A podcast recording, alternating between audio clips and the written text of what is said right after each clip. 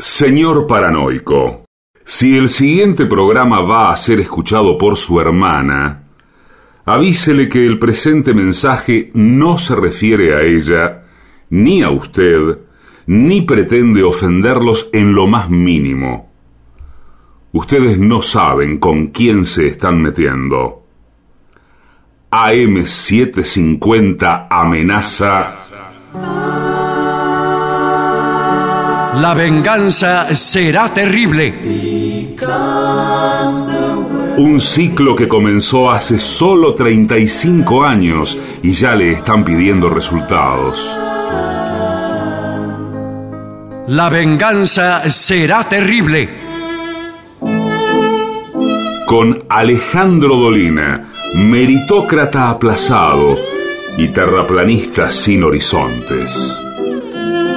Patricio Barton, un filósofo naturista que oculta el símbolo para mostrar la cosa. Y el temido regreso de Gillespie, el que salió de devoto con un traje a rayas y el saco roto. La venganza será terrible. Canciones por el trío sin nombre. Ale Dolina, Martín Dolina y Manuel Moreira. Producción, Maica Iglesias, Eugenia Gorostiza y Lucas Barrantes. Pesquisas literarias, Nicolás Tolcachier. Sonido, Miguel Vincent. La venganza será terrible. Una pléyade de intelectuales, valientes en la provocación, cautos en la controversia y fugitivos en la gresca. Y ya llegan, con la astucia del tero, gritando en Palermo y poniendo los huevos en la boca, nuestros intérpretes. Buenas noches, amigas y amigos. Este es el comienzo del programa La venganza será terrible. Presento a ustedes a Patricio Barton, al artista antes llamado Gillespie, que están en este momento poniéndose la ropa teatral, ¿no es cierto? Buenas noches. ¿Cómo me queda? Qué bien. Bien. ¿Cómo me queda? Se bien, ¿eh? ¿Es Parece- mucho brillo? ¿Encandila un poco? Eh, no, lo que tengo miedo es que usted lastime a sus compañeros Sí. Sí. con las lentejuelas que ha traído. Pero por- que- no, no me toquen. Yo, siempre eh, eh, tuve cierto rechazo por la lentejuela, Sí, claro que sí. porque lastima. Sí. Una compañera de baile con lentejuelas Sí, te puede claro. dejar en carne viva. Sí. Sí. Es como, son como escamas. Claro. Como- Y por otra parte, la lentejuela, somos gente grande, ¿no? Sí, por supuesto, claro Eh, señor. se desprende y queda como prueba de una infidelidad Sí. con toda facilidad. Pero, no, pero ¿por qué infidelidad? Usted es profesional, trabajó con bailarinas que tienen lentejuelas. Sí, bueno, Sí, pero bueno, segundo pero te le también quede muchas la veces, lentejuela. eh, digamos, mis amantes clandestinas venían con lentejuelas Sí. y me dejaban toda la casa Claro, porque eso- eh, que, que parecía el, el vestido de Libertad Lamar. Ah, bueno, pero, pero las prendas, ¿pero qué hacía con la ropa? Porque. eh, Aparte la lentejuela hace como un efecto sopapa, queda adherida a Sí, la sí, piel. Claro. Por ahí uno no sí. se da Por cuenta. ahí vos te, eh, eh, te desnudas delante de otra dama. Sí. En, el hipotético caso que no estoy admitiendo. no, por supuesto. No, que no tuviera dos, dos novias. No, bueno, Dios no lo permita. Claro. Pero eh, uno por ahí se desnudaba ante la novia que no usaba lentejuela. Claro. Y resulta que, Se veían brillos al trasladar. claro, Sí. ostentaba usted, Claro, le queda qué sé pegado. yo, en determinados lugares del cuerpo, en el codo, ponele, Sí. unas lentejuelas. Y esas lentejuelas que tenés en el codo, yo no tenía que inventar, eh, andás a ver Es qué. raro, ¿dónde se va a cruzar? con Claro, lentejuelas? bueno, me dijeron que poniéndose lentejuelas en el codo, uno mejoraba el rendimiento Sí, de, de canto, por ejemplo. podría ser. Ahora existe un, un elemento que no, no me acuerdo del nombre técnico, como una especie de brillantina. La purpurina. La purpurina. Que están Purpurina usando que las- es, eh, es- es, eh, para detectar infidelidades. nada Sí. Pero Y no la a saca veces más. en los teatros que vamos están impregnadas las Es verdad. sillas. Eso con- debe- Mentira, eso es lo que dice usted No, en su no, casa. señor. Cuando, cuando eh, este, anda usted en slip Pero escúcheme. y le, y le brillan las nalgas. El ¿no? otro Discúlpeme. día- Sí, yo también. De, de la otra noche que fuimos a Luján, volví Sí, a sí. mi casa dorado, Sí. Sí, parecía Flavio Mendoza con Sí. la obra Extravagancia. todo lleno de purpurina. Y yo había estado en Luján en el camarín, señor, Claro. sentado, eh, trabajando como un, Sí, eh, eso lo decimos. Sí, un trabajador del espectáculo, favor, señor. Y así llegué. Bueno, toda la el Martín Fierro purpurina de que Oro. hay en nuestros cuerpos Sí. siempre se debe a sillas Y sí. infestadas Claro. por el mencionado producto Sí, señor. y no por un contacto directo con bailarinas. No, por No, eso. nada. No, Muchas señor. veces nos toca actuar después de presentaciones de Rolón que usa purpurina. Claro. Sí, señor. Sí, sí. Y entonces nos queda todo pegado. En la Feria del Libro, por ejemplo, Ah, estuvo No, usted. estuvimos- hace poco tiempo. Dubati tenía purpurina. yo Tubati tenía purpurina, Sí. pero ¿por qué? ¿Por qué? Porque dirige el Teatro Nacional Cervantes. Cervantes, Claro, claro. Estaba... donde prácticamente la purpurina forma parte del reglamento. Claro. Bueno, queremos agradecer también a toda la gente que fue Sí, señor. a la presentación del libro Notas al Pie, que no fue tanta, Sí. no fue tanta, no. eh, O sea, fue mucha gente, ¿eh? Sí, siempre pero mucha. fue la presentación menos concurrida de las que yo he tenido en todos estos años. ¿eh? Y esta es así. Pero no es que eran pocos, eran muchos, Sí, sí. pero no tantos como otras veces. Claro, claro, claro. Así que, bueno, también este, debo hacer notar, eh, y ya lo hice ante los, los que estaban presentes, el trato espantoso que hemos recibido por parte de, de todos los serenatas, vigilantes, alcauciles Sí. eh, y patos vica de, de la feria. Que no facilitaron. No, nada. no facilitaron. Bueno, lo que, eh, por ejemplo, a mí no me dejaban entrar. Digo, pero- como, como un pequeño ejemplo de todo lo que hubo. Podría haberlo contado Dubati el libro igual, si usted no podía entrar. Sí, sí. Eh, Dubati más o menos se lo tenía estudiado y bueno, lo podía contar de qué se trata Notas al Pie. Este, bueno, Pero tampoco pues- pudo entrar la señora esposa de, Sí, de Dubati, pero eh, no sé. no sé. Eh, Después de todo, Por ahí no, no era, dijo no era- no era expositora. no, no era expositor. No era expositora, bueno, está bien. Quizás eh, me, to- me toca ser abogado del diablo. Sí, sí. Sí. Quizás el, el- el personal de la rural estaba desbordado por la cantidad de gente que estaba dando vueltas por la feria. Puede ser esto. Pero siempre la feria Pero está siempre la feria. Desbordada. Bueno, ¿Qué bueno, pasa? bueno, Cuando está desbordada no me dejas entrar a mí. Es no porque yo sea yo, pero soy, el, soy un expositor. Sí. Uno de los expositores. Claro. Es el tipo que viene gratuitamente, por otra parte, sí. a, eh, a dar una charla. Yo no voy nada en esa charla. ¿eh? Si no, voy- no voy en la entrada, no voy en nada. Vengo a darlo por lealtad con mi editorial, que es Planeta, no con la rural. Claro, claro, claro. Ni, ni con el tipo de la tapuer, pobre que tendrá también sus, sus problemas, eso es otra cosa. Pero me parece que había unas directivas de, eh, no de hostilidad, pero sí de restricción, Claro. de restricción. Que, que bueno, llegaron, llegan hasta donde llegan. A mí me trataron bastante mal. Igual imagínese, yo le le dije al tipo de la puerta, Sí. si no me querés dejar entrar, me voy. Bueno, lindo problema iba a tener el tipo. Y bueno, pero eso es lo que... Si usted se si iba. yo no, ¿en qué voy en esto? Claro. Si yo ya me voy para mi casa, para mí mejor. Pero yo no voy a negar la felicidad que a mí me proporciona entrar en contacto con la gente, poder. A mí me gusta hacer esa charla. A mí me gusta. Lo que pasa es que si vos lo estás poniendo en, en el orden del negocio, de la organización, y de que aquí eh, tal cosa se paga, que si, si- si me, si me metes en el mundo de los negocios de prepo, eh, yo te digo, bueno, yo acepto tus reglas y me voy. Claro, claro. Acepto tus reglas que no son las mías y me voy para mi casa, eso. Pero no porque a mí no me guste, me gusta hacer la charla, que por otra parte estuvo muy linda, estuvo muy bien este, eh, Dubati, este, condujo con, con maestría, yo me sentí cómodo, no sé si habrá estado bien, pero la gente que estaba ahí, que era mucha gente, aplaudió, no pude tampoco conectarme No. con la gente como hago. Una vez que concluyó. se- No, no, no, Claro, no, claro. no, no, no, no, no, no vi a nadie, no vi absolutamente a nadie. Este, pero bueno, eso es, es el, el cuento es ese, ¿no? Posiblemente sea nuestra responsabilidad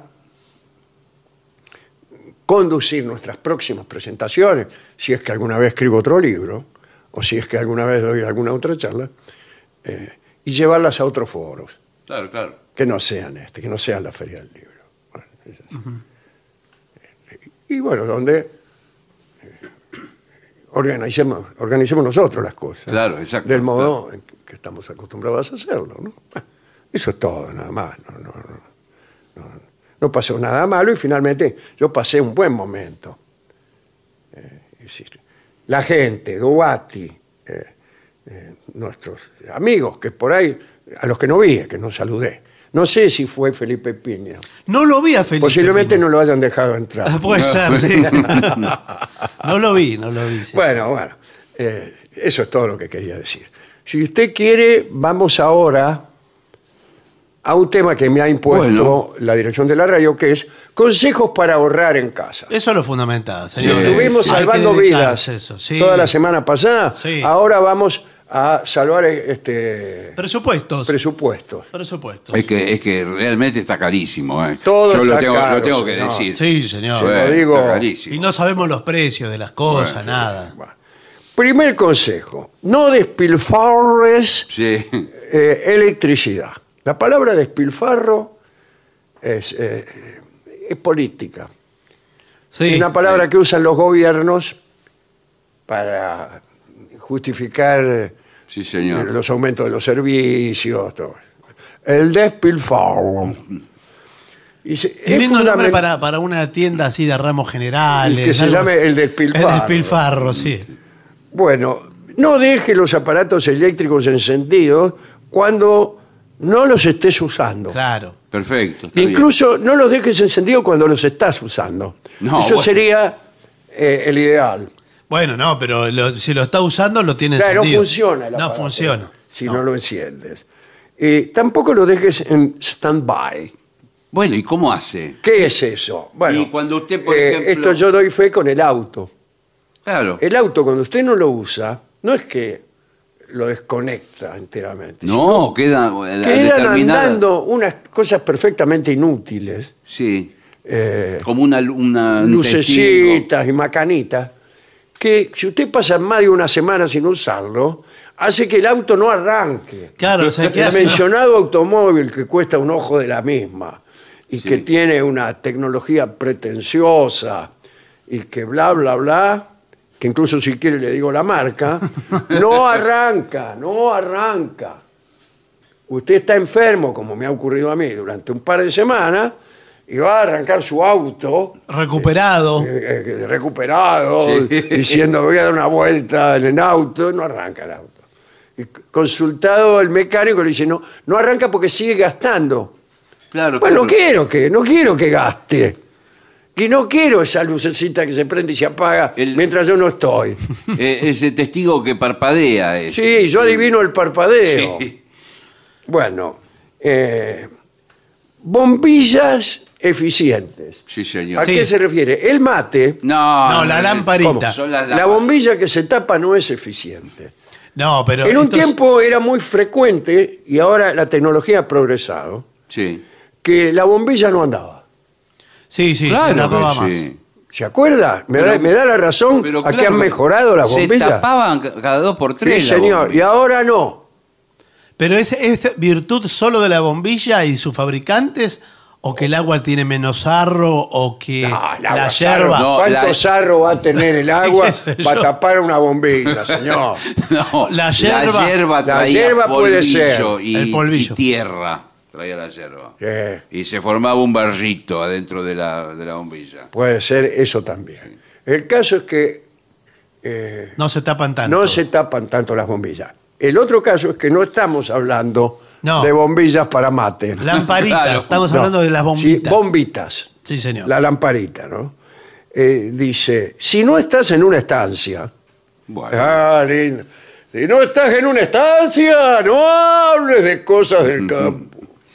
No, pero no, esto- no, de- en una estadía debe querer Me decir. imagino. En un lugar. Claro, en un Está lugar, mal, claro. En una Son locación. informes que vienen de España, Sí, sí, claro. donde se sabe que hablan un idioma enteramente diferente. Enteramente diferente. eh, Sí, metió dos- dos es, es adverbios. desaconsejable. Muy bien. eh, no, te dice, compre las bombitas que venden ahora. Sí, de bajo consumo. De bajo consumo que eh, cuesta más cara. Cuesta Sí, mucho más cara, más pero, eh, pero- eh, duran muchísimo más. Algunas- ¿Quién du- dice que dura muchísimo más? Sí. Algunas duran. momento. ¿Sabe que le duran, eh, creo que 5.000 horas le duran? ¿Cinco mil? 5.000 horas. Cinco mil horas es, Es ¿Usted nada. qué tiene? Es menos imposible de- de demostrar. Bueno, no A importa. mí nunca me ha durado nada cinco mil horas. Pero discúlpeme, yo que soy fabricante, eh, soy Juan Carlos Phillips. ¿Qué tal? ¿Cómo le va? ¿Cómo ¿Qué le va? tal? ¿Cómo ¿Usted yo, no es el de la tengo, leche de magnesia? Sí. yo no tengo por qué eh, tener que demostrarle nada. No, no, pero lo que queríamos Las saber- 5.000 horas. No, ¿Usted quién es? Perdón, ¿usted quién es? Que vinimos los dos. O sea, somos tenemos, usuarios de lamparillas. Tenemos Bueno, la duda de, de bombillas. eh, eh, son 5.000 horas de corrido desde que uno pone la parita Claro. o de uso, 5.000 horas de uso. No, 5.000 horas de uso. ¿Cómo va a ser de ¿Cuántos corrido? años son cinco mil horas? No. pero ¿qué importa? No hicimos la cuenta de cuántos Claro, días, ¿Cómo no hicieron años, la cuenta? Tienen que hacerla. Si no, ¿para, ¿para qué voy a gastar yo eh, 10 veces más de lo que vale una bombita No, mire, de esas que se queman a los 10 minutos? No, mire, yo lo que le digo es que nosotros estamos fabricando, eh, le vendemos a todos los municipios y nadie ha venido a reclamar como ustedes. Pero La si nadie llama la controla, que ¿quién son, que se- particulares. Pero ¿quién Usted pone, por ejemplo, un municipio donde no se controla nada. Prenden la luz y la dejan prendida y nada más. Bueno, sí, pero le- la calle vio que se prende Yo me- automático. Nosotros nos dedicamos prácticamente a eso. Compramos la caja de fósforos, contamos los fósforos Sí. y realmente ¿Cómo la se- cantidad que, que ¿Cómo dice se la caja. llamaba ese tipo? Eh, no sé. No me lo voy a acordar. No me lo voy a acordar. El tipo famoso en la historia de Estados Unidos. eh, me lo voy a acordar cuando ustedes se vayan. Claro, Sí, sí, no, sí. bueno, pero, pero que, que se encargaba de que se fiscalizar. encargaba de fiscalizar de todo. Eh, Ralph Nader. Somos una, una especie de Ralph Naders Sí. de, de este tiempo, este siglo. Bueno, ustedes pueden someter a prueba lo que quieran, pero yo no tengo por qué darle explicaciones. Esto es lo que le quiero decir. Qué no bien. Yo por no qué le dar? tengo por qué dice el, el- dar el explicaciones. dueño de la fábrica de no- Sí, no tengo por qué dar vergüenza. Nosotros ¿Quién lo dejó Usted pasar a usted? sabe lo que es un sinvergüenza. Claro. Ahí está. ¿A usted quién lo dejó pasar acá? Porque yo tenía un guardia en la puerta. Bueno, no me dejó entrar al principio. Sí, Yo hablé con los de Planeta, Ah, me parecía. Que son socios suyos en la venta de bombillas. Eh, no, bueno, yo le vendo a Planeta también las luces. De, Claro, las luces con las que se alumbran para leer los libros de sus escritores. Y sí. Sí, señor. Bueno, eh, no malgastes el agua. No. Tampoco, no malgaste nada. No, no malgastes el agua. Por eso la gente que prende la ducha y todavía está eh, vestida o a medio vestir eh, para meterse, Claro. tiene que me- No. me- primero desvestirse. Primero desvestirse, después abrir la canilla. Claro. Eh, hay gente que entra al baño, abre la canilla y Sí. después empieza a desvestirse, que si Claro, no, se va va- llenando. se olvidó la toalla, la va a buscar, etcétera. Lo que Sí, fuere. señor. Usted sabe que con una canilla que, go- que deja goteando Sí. a lo largo de 10 años, Sí. si usted junta el agua, eh, podría tener eh, la catarata del Iguazú. Eso es mentira. No, bueno. Eso es mentira porque la catarata del Iguazú tiene una cantidad de agua minuto a minuto. Bueno, algo así, la había leído que era algo así. Claro, es otro cálculo que tampoco se terminó de hacer porque es muy difícil. No. Eh, claro, ¿Quién es se, difícil. quién se va a poner? ¿La universidad de quién?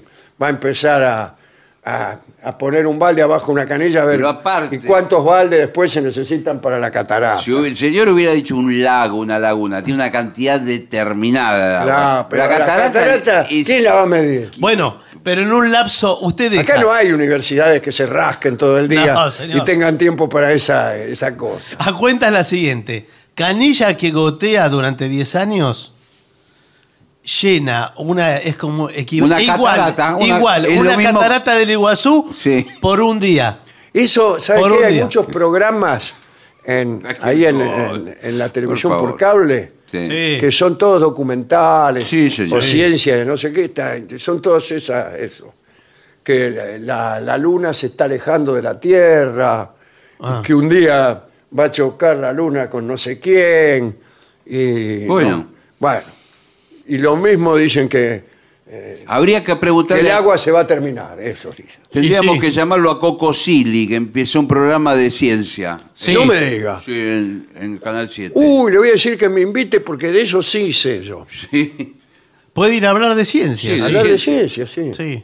sí. Bueno, eh, dice, la gente que lava el auto, Buah. lo mismo. Y bueno, sí. Porque ponen, eh, ¿vio el que lava el auto el fin de semana? Abre todas las puertas. Abre todas las puertas del auto, saca todas las alfombrelis Sí. y pone la radio a todo lo que A da. todo lo sí. que da. Pum, pum, pum, pum. Con unas canciones que no las conoce nadie. Lo que pasa es que el auto se lava por afuera y por adentro. Que Claro. no, no quiere la- eh, lavar el interior. ¿Cómo- No, cómo pero lo- vio cómo que lo hay lava? personas que se, eh, se mimetizan con su auto, con el auto, Sí. y van ahí al costado de la richería a tomar aire. Sí, sí, y al auto también lo hacen tomar aire, le Bien. abren todo. Pero- O- bueno, y cuando lo lavan en la puerta de su casa, deja la, la manguera abierta y uno ve como el agua corre Sí, bueno. por el costado de la vereda como si fuera un arroyo. sí, señor. Sí, señor. eso. Y la ve, dos, va dos cuadras adelante y sigue la agüita. Bueno, yo no sé si este es Yo- eh, yo- la radio apropiada para decirlo, ¿Por qué? pero los encargados de edificio eh, dejan correr el agua también. Sí, también para lavar una vereda, eh, no con sé 10 si- veredas se hacen las cataratas del Iguazú. No sé si esta parte va a salir al aire, usted qué dice. Bueno, no, me Pero parece que. me dijeron, no es que yo lo haya visto con mis propios ojos. También están, yo voy a ir más lejos todavía. A ver. Si el gobierno quisiera hacer un plan de ahorro de agua, Sí. aunque sea porque sí, Claro, pero primero tiene que pensar para qué lo va a hacer. Claro, bueno, eh, poner para el día de mañana. Bueno. Está bien. Entonces, ya en vez de ducharse, ducharse en vez de bañarse con la bañadera llena ya es algo. Sí, por Sí, supuesto. bueno, claro. Pero no crea que tanto, porque hay familias en países donde el agua escasea que llenan la bañadera, Sí. como son en general países paternalistas, primero se lava el padre, se baña el padre. Sí. Después Con la misma agua. Claro, después la madre, después el hijo mayor, y así hasta que lavan al bebé con, Pero, con el- un agua que Por favor, Pobrecito, parece un, señor. caldo de Digo- cultivo es eso cuando lo es baña el una bebé. sopa, ¿no? Sí, no, eso no puede ser. Bueno, la otra cosa es lavate con una toalla. Con un Claro. trapo. eh, Moja un trapo o una toalla y pasátelo por las rodillas, por las patas. en el- Yo lo hice muchas veces. ¿Y a qué me tiene? y sí, Claro. bueno, señor, está bien. Antiguamente ¿qué con una que- palangana se bañaba una familia. Claro. Antiguamente. Bueno, pero ya no es antiguamente, Bueno. porque eh, hemos evolucionado. Bueno, otra cosa, ¿eh? este, ni hablar del abuso de- del inodoro, tirando varias veces No. Ah, la sí. cadena por razones de seguridad. Ahora todos vienen con carga y media carga, ¿vio? Claro, ahora viene con dos botones. Los nuevos vienen con Ajá, carga mucho y media carga. poco. Sí. Entonces Mirá usted, vos. usted hace uno. Claro, que- para no usar el- el to- la totalidad de la carga. Sí, digamos, pero a veces, viste, por lo barato sale caro. Sí. Porque por ahorrar vos ap- apretás El de poca fuerza. poco y no te alcanza. No. Y no. Y tenés que apretar otra vez. Entonces tiene 1,5 o, o 1 por ahí Claro. hace. No, le- el mayor despilfarro, quería usar esta palabra nuevamente, Sí. se da con el riego, eh, porque es con la misma red de agua potable. No hay otra red que no sea de agua potable. Claro, Bueno, ese tendría es el que haber una red de agua chucha. Claro. Sí, señor. Sí, ¿Por qué no regar con agua sucia? Bueno, en- en- ¿O es así que es. la planta también tiene veleidades? Creo que en el estado de California, en, en- en California, Eh, es así. eh, Hay una red. Ahí Hay es- un doble circuito Sí. de, de- sí, de agua. Una- para regar las toronjas, por Sí, ejemplo. señor. Ya que los cítricos son principales en la economía californiana, usan agua chucha. Sí, Sí, sí. señor. ¿Usted la toronja que se come, la que viene de allá, ¿Qué? ¿Cuál Eh, es? ¿De qué habla? está regada con, eh, con ese agua? Ahora, el agua sucia, eh, hay que ver de qué está sucia. Porque cuando está sucia con jabón, para mí es malo. Es malísimo No, para claro. las plantas. O tóxicos, Bueno, sí, pero le viene. tocinas. No, le viene O el agua. tocino. No, para No, mí, no, es, el, tocino es otra para mí es cosa. el agua de, de- de- de la calle. De, de- Sí, lo que queda. deja la lluvia, la- las naves. Claro, pero cuidado con que viene con desperdicios químicos. Usted pone Sí, una sí. fábrica de cianuro, ponele. Ah, bueno, sí. y sale el tipo a baldear. Y con, Sí, pero usted te- con esa agüita rega las zanahorias y se envenenan toda la, la familia. ¿Cómo es la fábrica de cianuro? ¿El cianuro se fabrica? Y me imagino que sí, o viene... No, digo, no, no es algo. No, O se planta. Desconozco por completo, pero digo, por ahí ¿De es qué una, viene? Es una sustancia que Tiene se- olor a almendras amargas, así Sí, que señor. puede, puede ser que sea una sustancia vegetal. quizás proviene. Bueno, hay varios fluidos vegetales que son combustibles. eh, agua fría en vez de caliente. Esto es nuestro lema para la próxima Sí. década. Bueno, ¿Por qué para la próxima década? Y bueno, ¿qué Sí, quiere que agua sea? fría, bueno, para la década anterior. No, no, pero hágalo para ahora, no, no hace falta que sea una década. Los médicos recomiendan eh, bañarse con agua fría, mucho mejor para la sangre, para la circulación. En Alaska se bañan con agua fría y ahí los tienen. ¿Qué? ¿Muertos de frío? Muertos Los de frío. Dice, el agua caliente supone un cuarto del consumo energético de una vivienda normal. Bueno, claro. Y bueno, Nada menos, ¿no? Por eso, cualquier mejora a este respecto nos ayudará a reducir la factura sustancialmente. Eh, hay gente que, gracias a esta reducción de facturas, se encamina a la riqueza, ¿no? no, bueno, no, ¿O no, no? sé. No, no, es que- creo. eh, eh, pero lo que pasa es que sí es cierto. O si uno- este ahorro solamente nos hace vivir peor. No, claro, es un ahorro. Hay dos cosas. Una es eh, lo que usted ahorra en la factura y lo otro es la- el ahorro de energía que queda almacenada, que no se, no se Usted disipa. sabe que t- en otros países la energía que usted ahorra se la vende Sí, señor. al, al gobierno. Todo lo que usted ahorró por gastar poco, se lo vende al gobierno. Y el gobierno le paga. Bueno, pero esto es así ahora con las que están, eh, los que tienen energías sustentables particulares. Por ejemplo, placas conectadas. solares. Claro. Claro, yo me voy a poner un, Sí, un claro. ventilador de esos solares. Bueno, y eso si usted está conectado al- a la red integral, Le tiene, aporta que pa- energía. le tiene que pagar a usted. El sí, gobierno. sí. Y, y yo los trato mal, ¿eh? Sí. Cuando vienen. Ah, ahora venís a agarpar. Antes me venías a cobrar. Bueno, eh, no abuse de calefacción y aire acondicionado. Eh, recuérdese las recomendaciones de, de Macri hace algunos años, Sí. Que decía que había que estar abrigado. que decía que había que estar abrigado incluso en la propia casa. Sí, señor. Yo eh, este, defiendo calurosamente Sí. es- es- esos dichos, ¿no? Yo he visto gente en calzoncillos. Bueno, yo en también he pleno visto. invierno, señor. Bueno, ¿qué quiere con, que.? Con el- la losa radiante a todo lo que da. Sí, señor. Bueno, Ay, Mientras tanto, etcétera. O, sí. o gente que deja de repente, está en otro ambiente y deja las hornallas prendidas. Claro. También. A 24 horas prácticamente. Sí. Bueno, eh, unas buenas ventanas, cuidado también. ¿eh? ¿Qué pasa? Acá dice que las ventanas tienen que ser de buena calidad para que no entre el chiflete. Mire, con buenas ventanas usted puede no tener ni calefacción ni aire acondicionado. sea. que ser una ventana hermética. Está templada. También eh, o- o tienen que ser o ventanas muy buenas o la ausencia de ventanas. No, pero la ausencia, la ausencia de ventana le entra el frío. Y le el entra- calor, las dos Y el cosas. calor, todo le entra. ¿Cómo le entra? Si no tiene ventana, no le entra nada. Ah, usted dice cerrado. Cerrar la Ah, ventana. bueno, sí. No, ausencia, ausencia de ventana y deja la abertura. No, señor. no, claro. Ah, eso claro, te entendí saca yo. el clavo y deja el agujero, no. No, no, no. No, pero entonces usted, ¿y cómo respira? Está eh, Eh, cerrado. bueno, eh, cada tanto Abre la puerta. abre la puerta. Como Y puerta la, tiene la que puerta tener. también tiene que ser de tan buena calidad como la ventana. ¿eh? Sí. Pues yo he visto puertas que por abajo entra Sí, sí. el simún. Sí, señor. Hasta hojas a veces entran por abajo. Sí, Sí, sí, sí. entran. Eh, bueno, los electrodomésticos han de ser eficientes. ¿eh?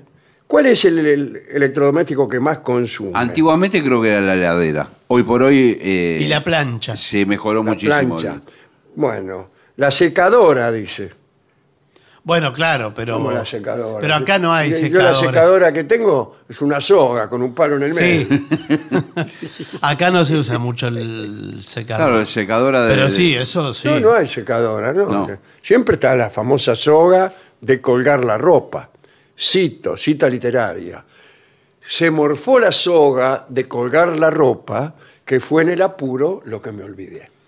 Ah, mire. ¿De dónde proviene la. Proviene del tango justo el 31 de Enrique Santos dice. Muy bien. bien. Eh, me contó un vecino que la inglesa loca, cuando vio la pieza sin un alfiler, se morfó la soga de colgar la ropa, que fue en el apuro lo que me olvidé. bueno, eh, revisa las instalaciones, que no haya cortocircuito. Pérdidas también. ¿Cómo? Pérdidas. Sí. Pérdida. Pérdidas, porque a veces el cable en algún lado está, por adentro de la pared, quiero decir, ¿eh? Claro. está perdiendo electricidad. ¿Usted eh, no vio al- en algunas casas paredes con electricidad? Y bueno, por eso. Sí.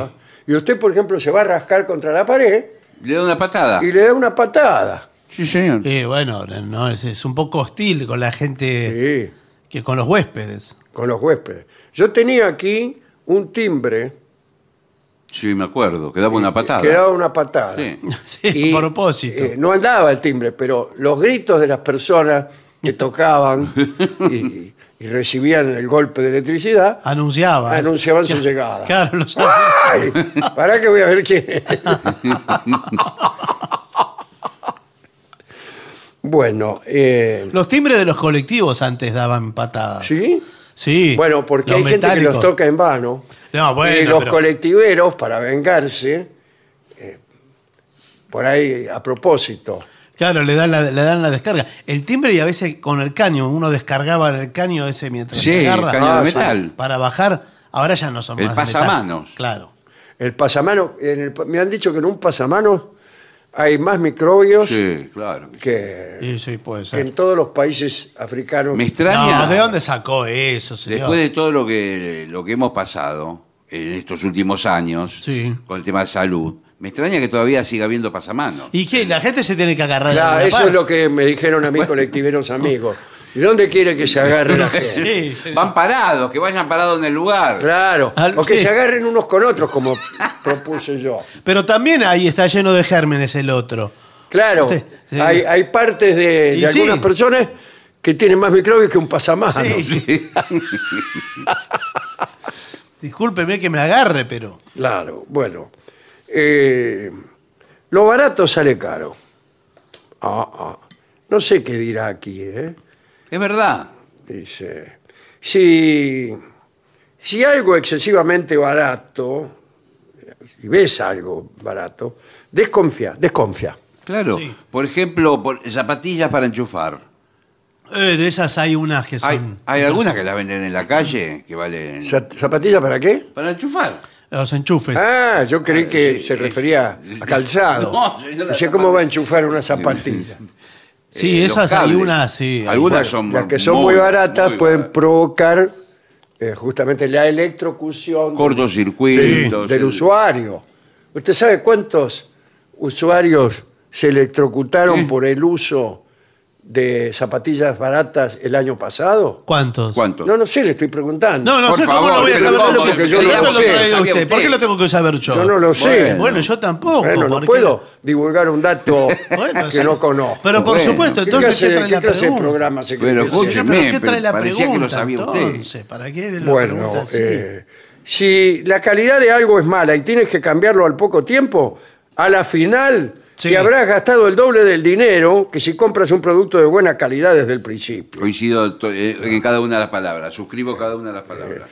Sí. tiene razón. Pero a veces usted compra algo caro Usted compra- que tampoco le sirve. Claro, eh, peor que algo barato pero malo es algo caro pero malo. Sí. Sí. sí. Bueno, eh, lo caro sale caro es otro refrán. Sí, sí. que no, no se esforzó demasiado. Bien. Evita las compras por impulso. Ah, Mm. Acá nos internamos en el terreno de lo psicológico. Sí, señor. Pero Una es- charla qué de difícil Rolón. que es eso. Qué Eh, difícil. dice, ¿Sabe lo que tiene que hacer? sí, no tener televisión. No, cuando usted. No tener televisión. No, no, pero no, pero está bien, aunque eh, no solo por la televisión. Ya consume. un nene desde los dos años mira la televisión y, y- y pide No mira todo lo que. niños. vive todo, lo que ve. Pide todo lo o que sea, objeto veo, objeto quiero. Claro. Primero que los niños no miran más televisión. No miran más televisión, así que ahí no se van a enterar. Pero lo que usted tiene que hacer es cuando usted siente el impulso de la compra, Sí. y dice, ay, me lo quiero, lo quiero, lo A mí me quiero. agarra a veces, sí. Bueno, ¿sabe lo que tiene que hacer? Contar hasta 10. No más. Recita un poema. Ah, sí. Pero ¿qué tiene que ver un par de zapatillas? Me ¿Y quiero comprar un par de zapatillas. Siempre el mismo. Uno que usted se sepa. Un poema. Ah, si yo me puede sé. ser- Llovía torrencialmente en la estancia del Mojo. Bueno, entonces lo recita, eh, lo recita para usted mismo, ¿no? Ah, no, no, porque a mí me gusta hacerlo con ademanes. No, no. si lo recito para mí mismo con ademanes, eh, ¿qué va a pensar la gente? Más en el súper. No, por supuesto, se tiene que abstener de los ademanes. Y entonces ahí va a racionalizar ¿Y si, si la compra corresponde o no. Usted se da un Rolón tiempo. dio una conferencia, me Ah, qué acuerdo. bien. sí, sí. No compre cosas inútiles. Claro. Eh, no fue nadie. no, por favor. No, le- no, no, no, no, no es para festejarlo así, no, no.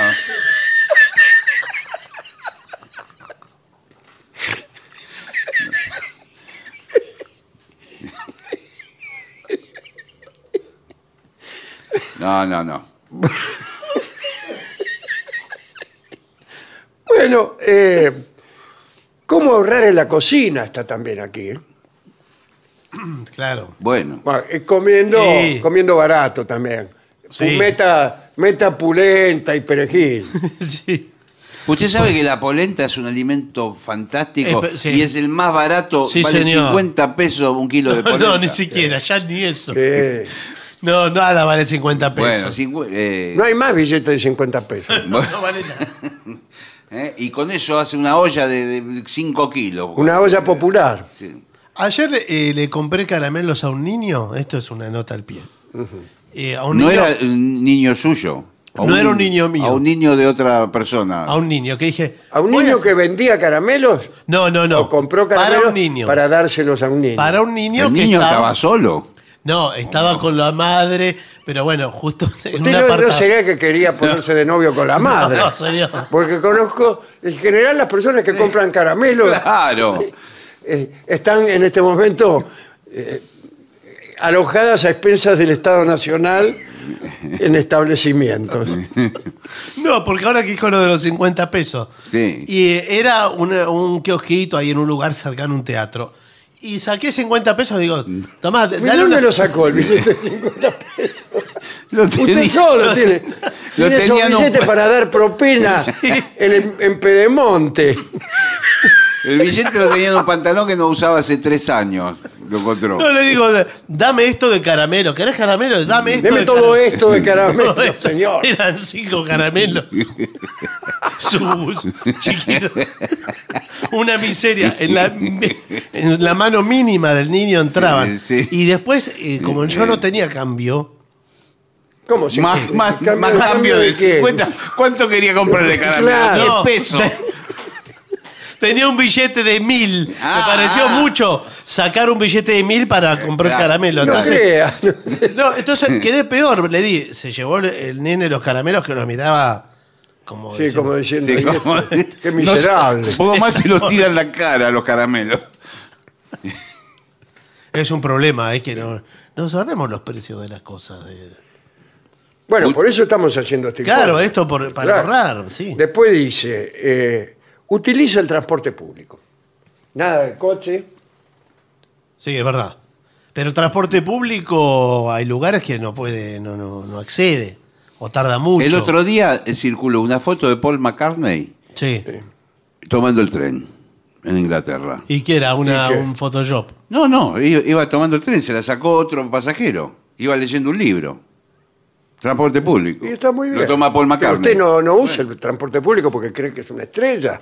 Pero ¿y a Paul McCartney no lo saludan así en el tren y todo Nadie eso? le, di- nadie le el dio pasajero del tren.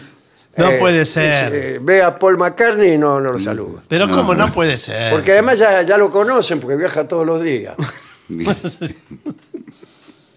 Ahora le muestro la foto. Bueno, sí, igual hoy por hoy las fotos son trucadas Bueno, también. este, con razón tiene Paul McCartney la fortuna que Y claro. ¿Cómo se, cree, ¿Cómo se cree que la hizo? No, por los Beatles. No se sí. compra Ah. un Rolls Royce. No. Va en tren. A Sí, ver, a bueno. ver. Bueno, Y sí. esa. Eso garpa, señor. ¿Cómo cree que empezó Rockefeller? ¿Y ¿Cómo empezó? Roque- Rockefeller. claro, Sí, Rockefeller compró un día un, este, una caja de jabón Qué bien, Sí. muy bien. por un dólar Ah, bueno. y Perfecto. la vendió por dos dólares. Ahí está, ahí empieza. ¿Y? Con esos dos dólares compró jabón Sí, cua- y lo vendió por cuatro. sí. Claro. Y, Y- así, eh, bueno, y así todos los días Fue compraba haciendo una caja de fortuna. jabón hasta que se murió el padre y heredó 500 millones de dólares. No, bueno, pero sí, ¿qué tiene que ver, señor? 40 dólares tenía. Ese fue Rockefeller. bueno, eh, no te olvides que la bici también es una buena alternativa. Sí. Eh, por Claro. ejemplo, claro, si tú, tú tienes eh, 71 años, por ejemplo, y vives en Moreno claro, y, más y pedaleando. trabajas en Liniers.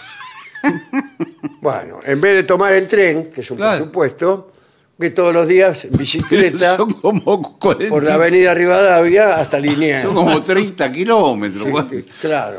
Bueno, pero y eso es después mucho. a la vuelta lo mismo. Está bien, pero eso es mucho. No te... eh, pero puedes subir la bicicleta al La- la tren bicicleta también. de la- para como eh, solución al problema del transporte de los ancianos. Es un libro que estoy escribiendo. No, pero no, no sé si funciona. Ahora, lo que se está usando muchísimo, esto pasa en gente que viene del conurbano a Capital Federal, por ejemplo, traen la- eh, vienen en auto y, y- y llegan a Capital y sacan la bicicleta, la tienen en el baúl y llegan al trabajo. Claro.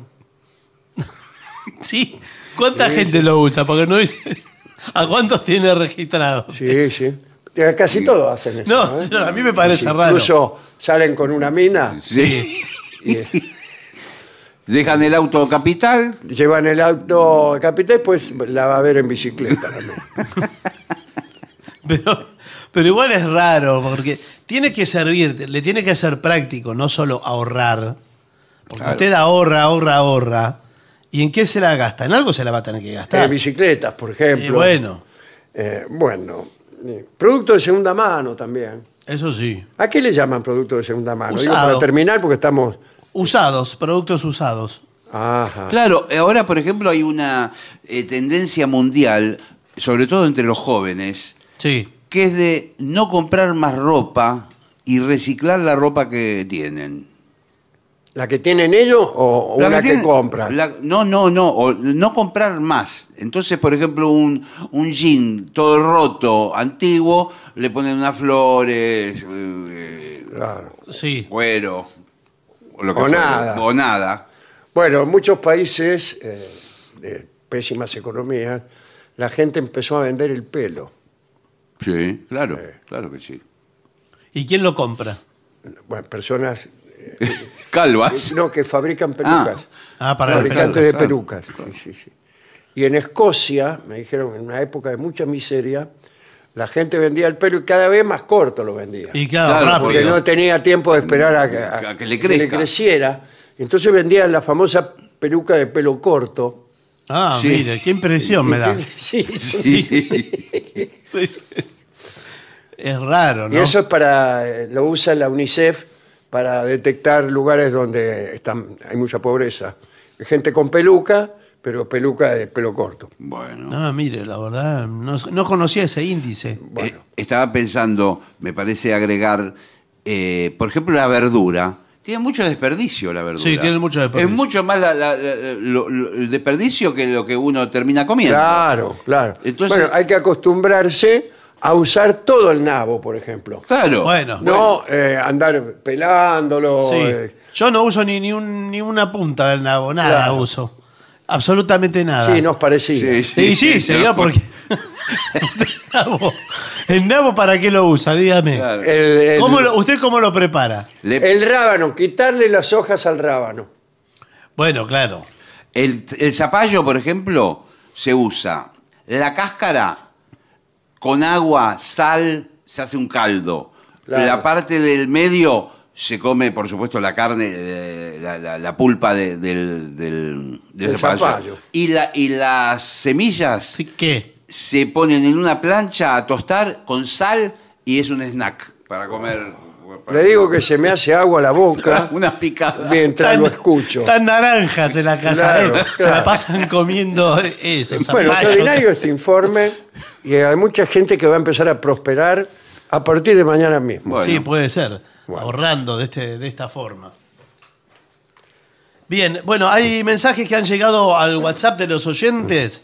Ustedes saben que es 11, que es el prefijo de Buenos Aires, 6585-5580. Ahí nos escriben. Dale. Bueno, muy bien. Eh, hola amigos de cada noche. Sobre el fado y el tango, tienen en común ese toque emocional que algunos dicen que tienen las canciones originarias de ci- ciudades portuarias. ¿eh? Se le podría sumar... Como, como cuál, por ejemplo. Bueno, acá dice, se podría sumar la rambetica de Atenas, ¿eh? Bueno, y las tres formas musicales eh, parecieran hablar desde el mismo lugar del alma. Un fuerte abrazo, Fernando de Dina Guapi, Río Negro. Bueno, Bueno, eh, hay, hay muchas ciudades por- portuarias claro. y no tantos géneros musicales que lleguen al alma. Bien, ¿qué más? Soy Alejandra de Devoto. Ayer estuve en la Feria del Libro. Hermosa la charla, Alejandro. Estoy leyendo su libro. ¿eh? Muchas gracias. Otra noche más escuchándolos. Qué bueno que estén, que sigan ahí. Que, si- que hayan vuelto al caras y caretas. Que haya gente viéndolos en vivo. Bueno, todo le gusta a usted. Ya estuve dos veces, con razón. Y espero volver. Igual, todo lo demás es puro cuento. Lo mejor de todo es escucharlos como sea. Gracias Alejandro, Barton, Gillespie, Margarita de Gualeguaychú, una vieja seguidora, dice ella misma, ¿eh? No yo. Aquí Julio César, que es de Resistencia en el Chaco, dice, abrazo fuerte al maestro por la interpretación de Carrero Cachapecero, Ah, sí, eh, la obra de Heraclio Pérez, que le gustó mucho la interpretación que hizo. ¿eh? muchas gracias. Señor Dolina y equipo, ¿podré pedir, por favor, una marcha cualquiera? Me inspira la marcha del deporte, dice. Claro, antes hacíamos...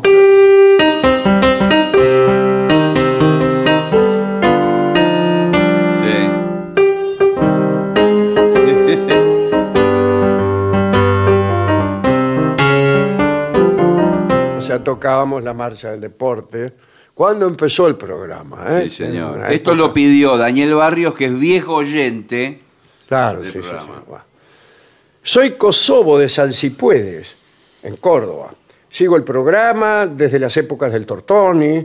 Quería pedirle al maestro si puede interpretar un estilo que creo que es de Gardel. Cantaba Gardel, sí, llamado El Sueño. Sí, sí, sí, lo- lo- un poquito lo puedo cantar. A ver.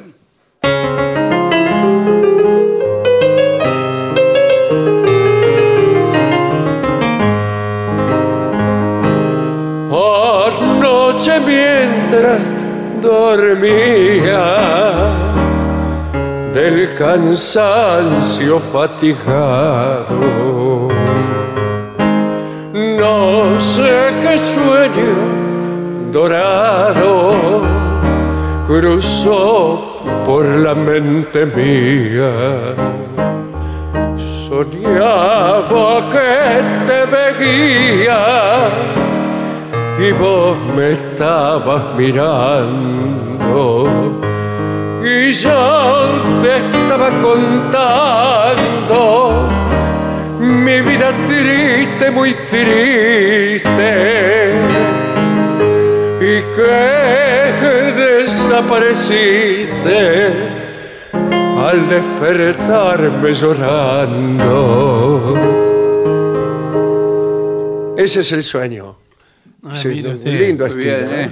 Anda bien de la voz, ¿eh? Para cantar. Ah, sí. Bueno, eh, gracias por, por acordarse de esa canción. ¿Qué más?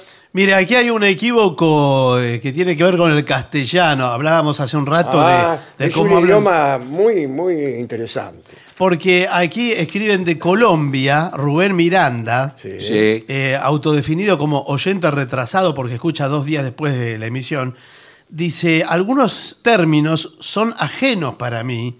Cuando dicen que alguien se desgració, Sí. dice, ¿qué quiere decir?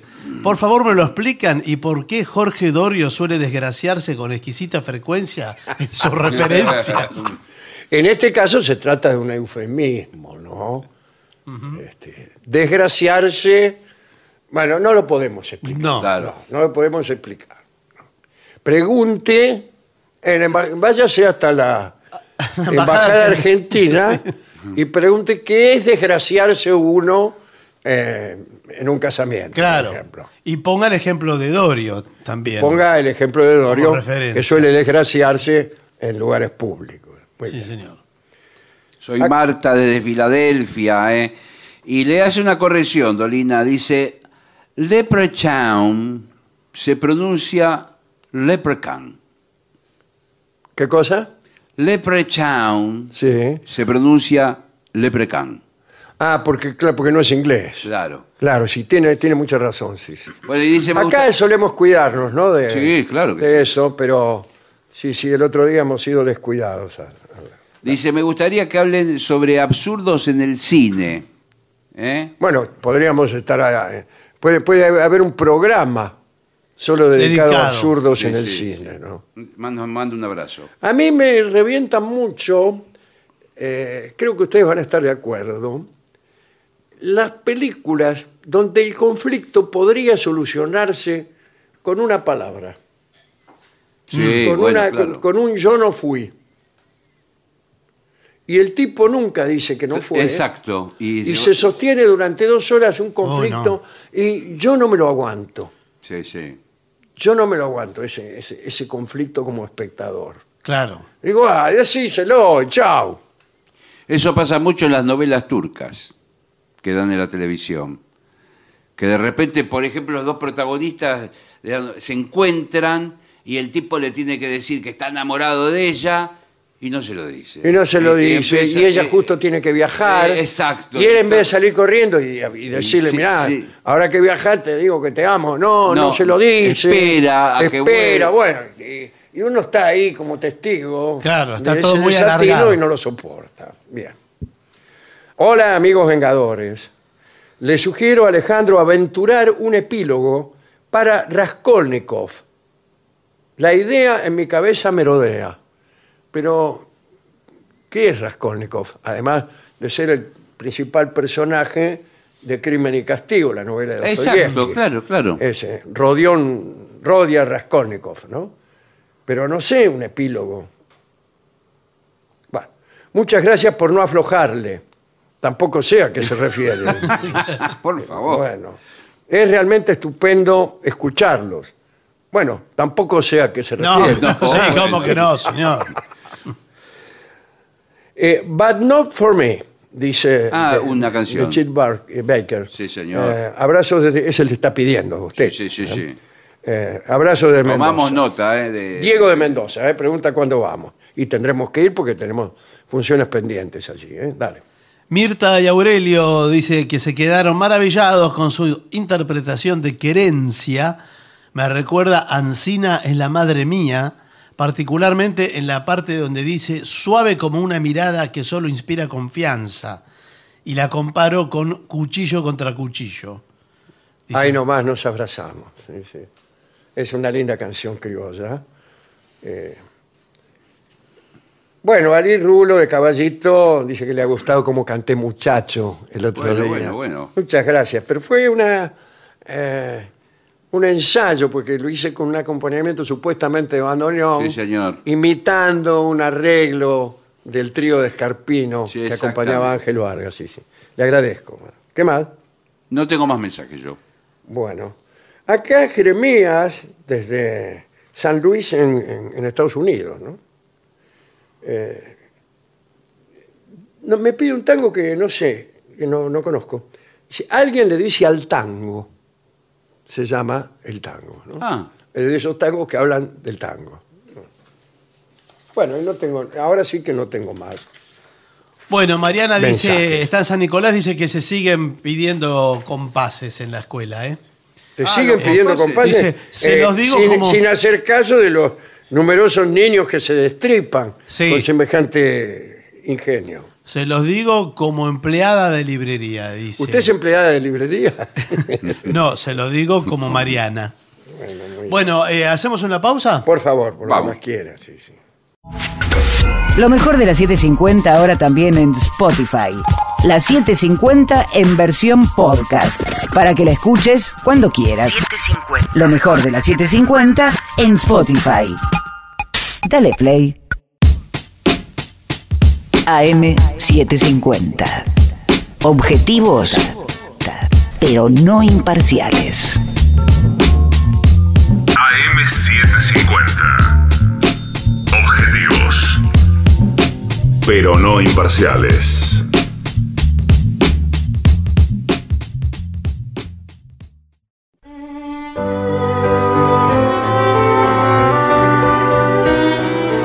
Continuamos en La Venganza Será Terrible por las 7.50. Recuerden que en redes nos encuentran como La Venganza Radio.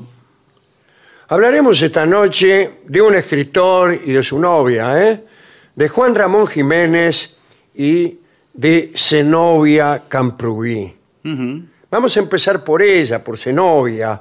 Nació en Malgrat de Mar, cerca de Barcelona, en 1887.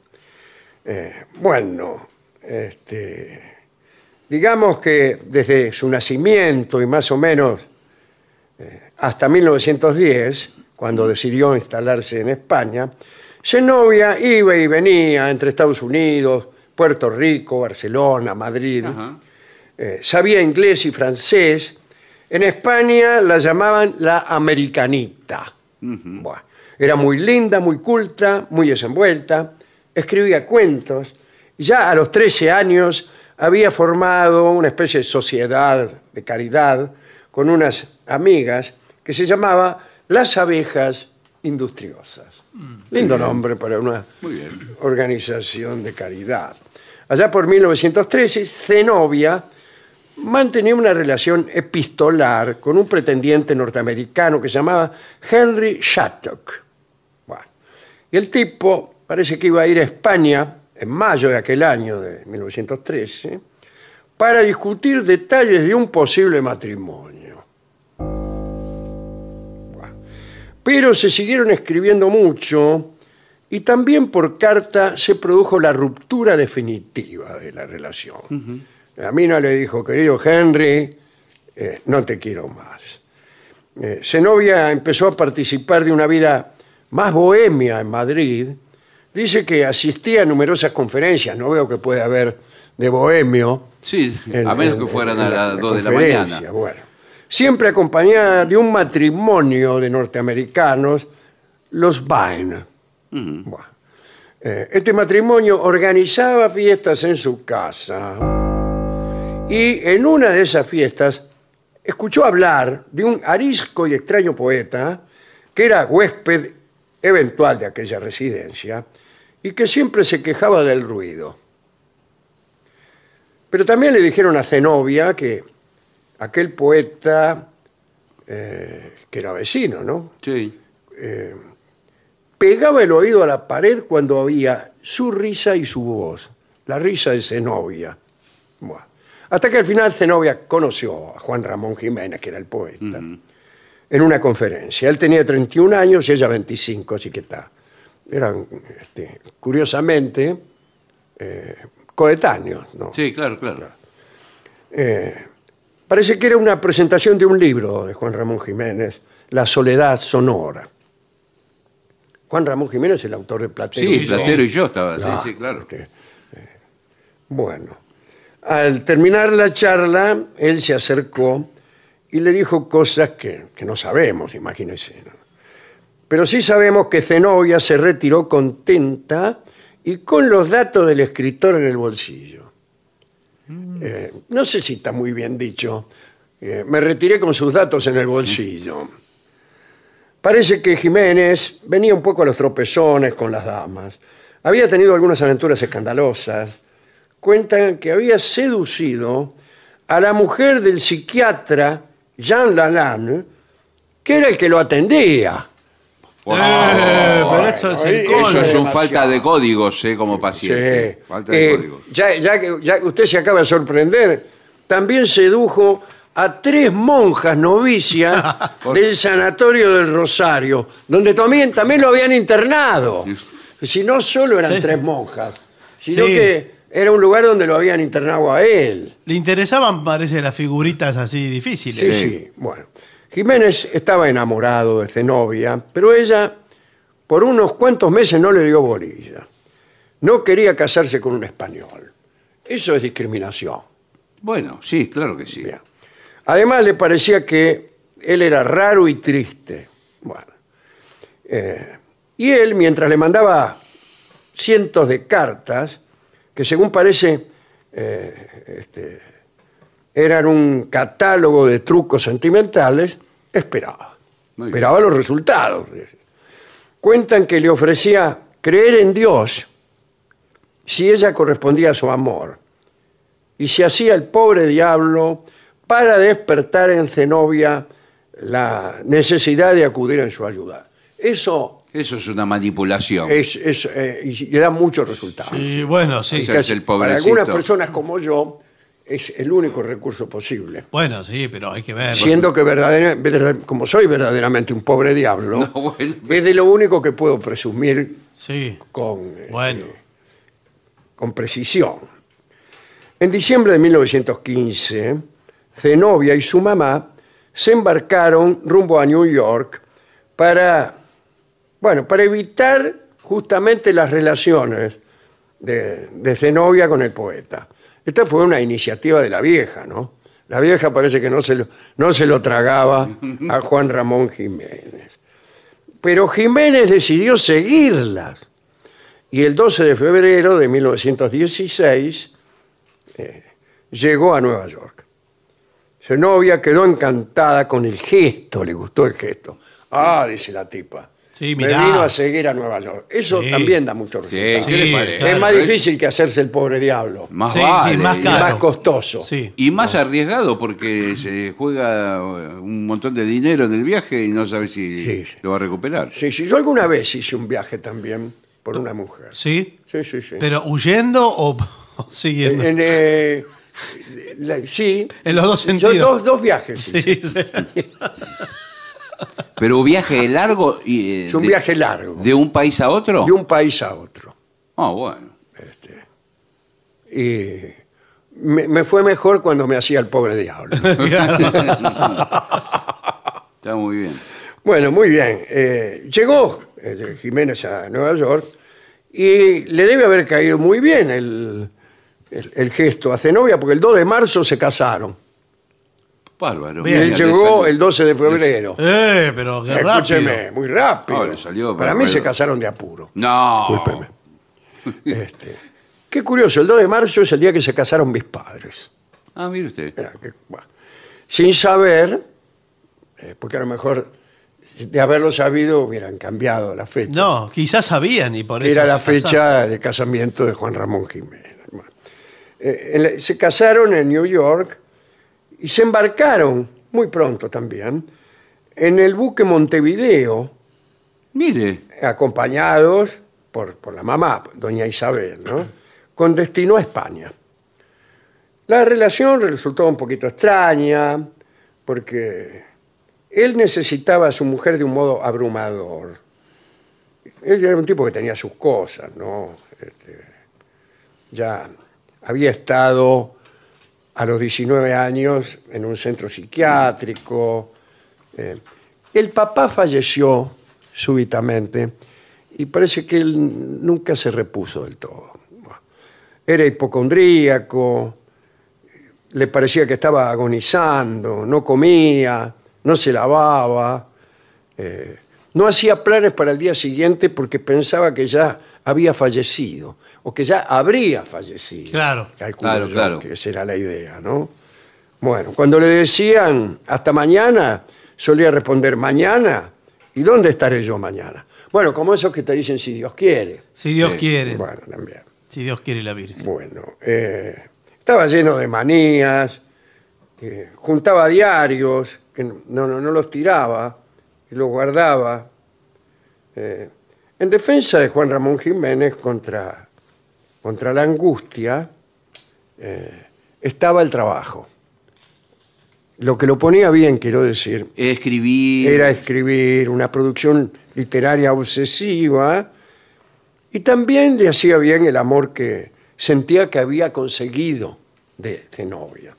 Ella lo ayudaba, copiaba, pasaba limpio sus poemas o los capítulos de, de- de las novelas, traducía no solo eh, a él a otros idiomas, sino que fue la más importante traductora al español de la literatura de Rabindranath Tagore, Ah, un hombre que sí. estuvo mucho tiempo aquí, muchas veces aquí en la Sí, Argentina, el amigo de Victorio Campo. De Victoria Ah, Campo, tiene bueno, razón, sí.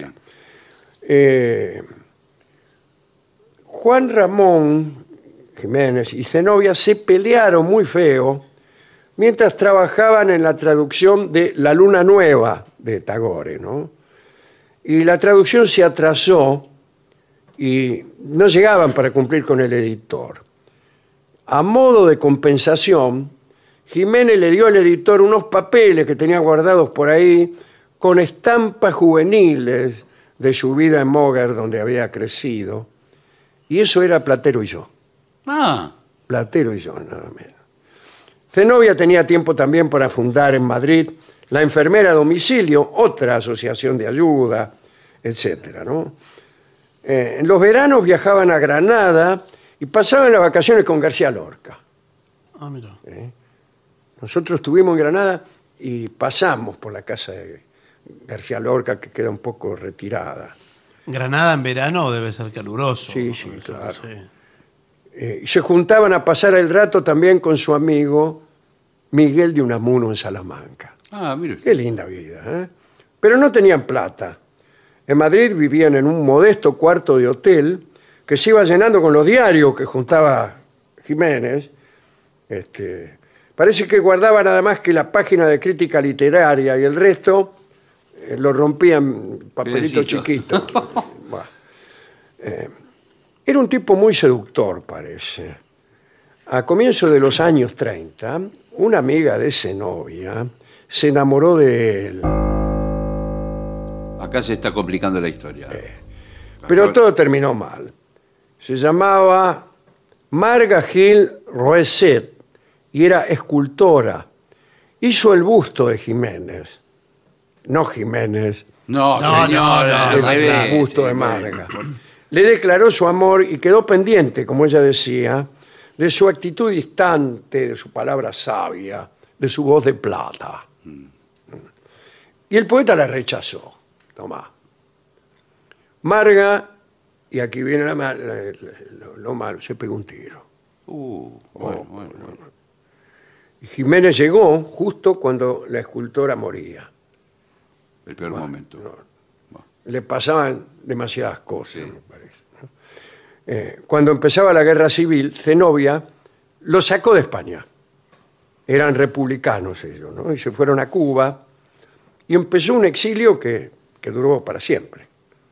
Eh, el, en el inicio de aquel exilio americano, Jiménez tuvo delirios paranoicos.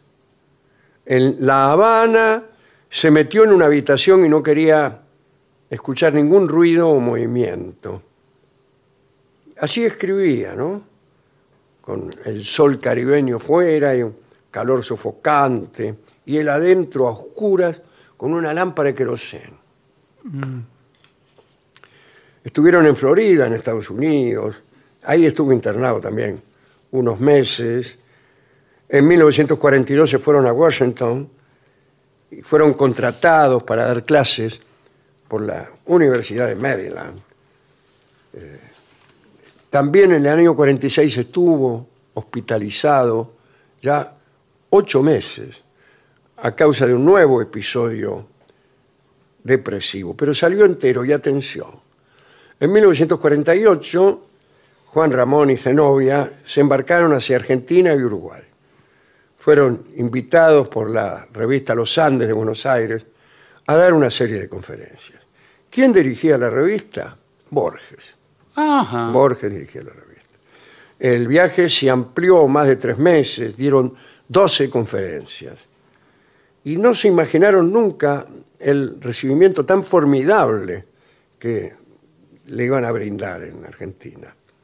Desde 1939, Platero y yo, que iba ya por la decimotercera edición, este, fue objeto de una decisión oficial a partir de la cual Lo utilizaron Aquel en las libro- escuelas. empezó a sonar en las aulas del Claro. país, millones de chicos este, que no tenían libros en su casa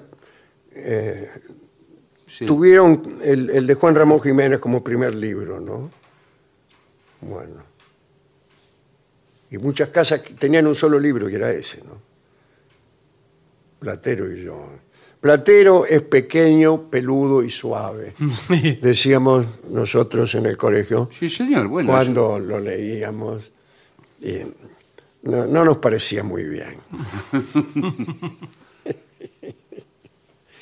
bueno, en aquel viaje Juan Ramón Jiménez y Zenobia eh, coleccionaron los nombres y los trabajos de varios poetas, conocidos o no, ¿eh?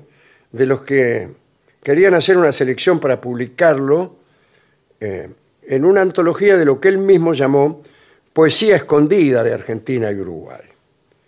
Después regresaron a Estados Unidos eh, y siguió con el intento de llamar la atención sobre algunas, algunas poetas argentinas y uruguayas. este, y bueno, le gustaban mucho, pero mucho, Idea Vilariño, mirá vos. Idea Vilariño. eh, yo tuve un pequeño contacto con Idea Vilariño eh, gracias a Enrique Strázula, que era oyente de este programa, Ah, un gran escritor uruguayo, que había sido también embajador del Uruguay en Cuba y que vino muchas veces a, a esta casa a hablar de tango eh, y de Rolón. bueno, bueno. Le gustaban también Macedonio Fernández, eh, Juan Rodolfo Welcock. Sí. Después se fueron a vivir a Puerto Rico para dar clases en, en una universidad. Y aquí pasa algo raro. Se enferma ella y tiene que viajar a Boston porque era un cáncer de útero.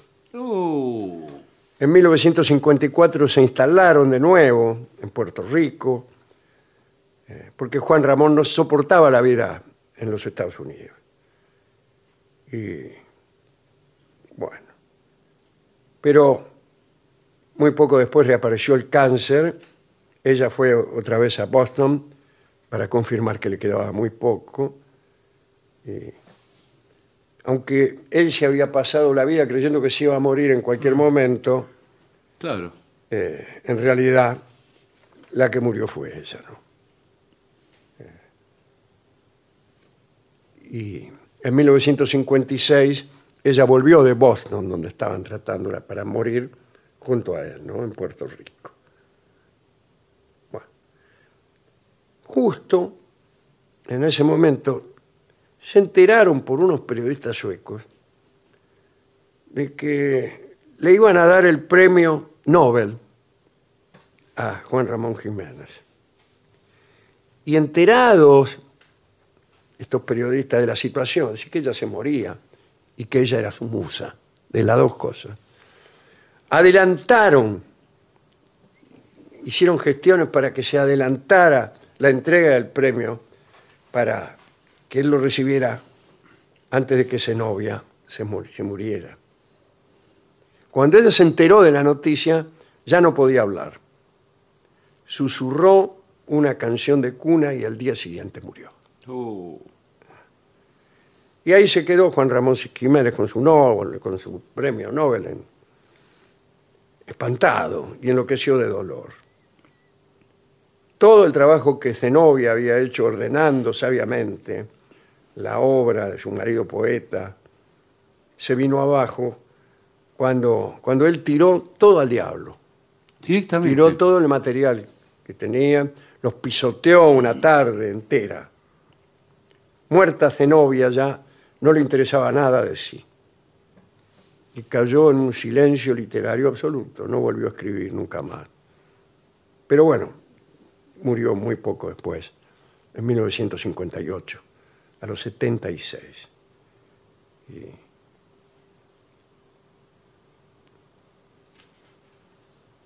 sus restos eh, están en España, creo que junto a los de Zenobia. ¿no? Los trasladaron desde Puerto Rico a, a España. En Moguer, en Huelva, donde él había nacido. Ahí está. Triste historia, ¿no? La de Juan. No sé si triste. No, bueno, bueno. Después de una, todo, lin- una linda historia. Todas una, terminan una igual. vida larga, Sí. llena de inconvenientes, pero también llena de felicidad, de buena literatura y de buen amor. ¿Qué Y más de amor, Sí, y de amor. y de Ya amor. bastante, ya, ya está. Bien. ¿Con qué podemos ilustrar esta, esta historia? Un tango favorito de este programa es el tango Sin ella. Claro. Claro. Lo ponemos siempre porque nos gusta y esta vez porque tiene que ver con el, el final de, de Juan Ramón Jiménez sin su Zenobia. Canta Charlo, el autor de, de este estupendo tango.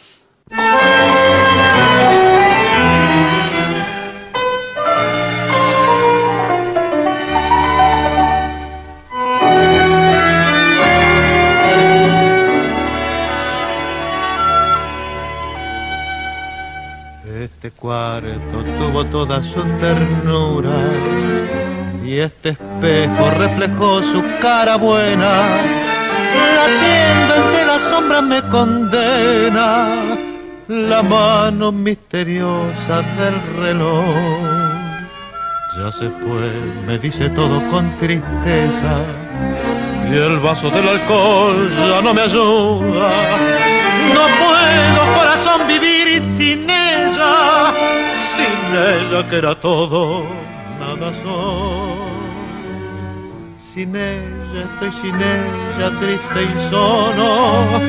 Pensar que por quererla la dejé, pensar que era la vida de mis ojos, pensar que de mis ojos la arranqué jamás ha de saber lo que la lloro, jamás ha de saber que me maté, que bebo mi amargura como un loco, que muero por la angustia de querer.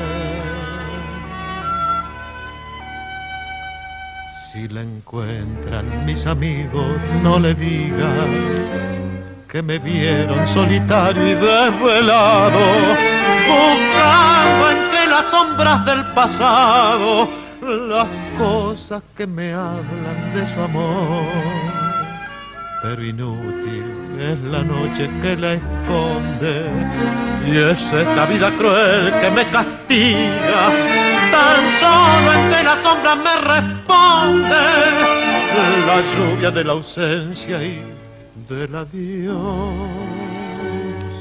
Sin ella estoy sin ella, triste y solo. Pensar que por quererla la dejé. Pensar que era la vida de mis ojos. Pensar que de mis ojos la arranqué. Jamás ha de saber lo que la lloro. Jamás ha de saber que me maté, que bebo mi amargura como un loco. Que muero por la angustia de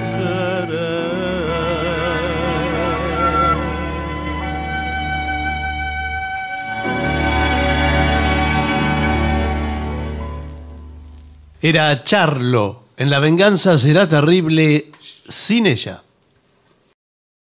ADUNLAM, la Asociación de los Docentes de la Universidad Nacional de La Matanza. Una organización creada con un solo y claro compromiso, defender la Universidad Nacional, pública, gratuita y de calidad. AM750. Pero no imparciales.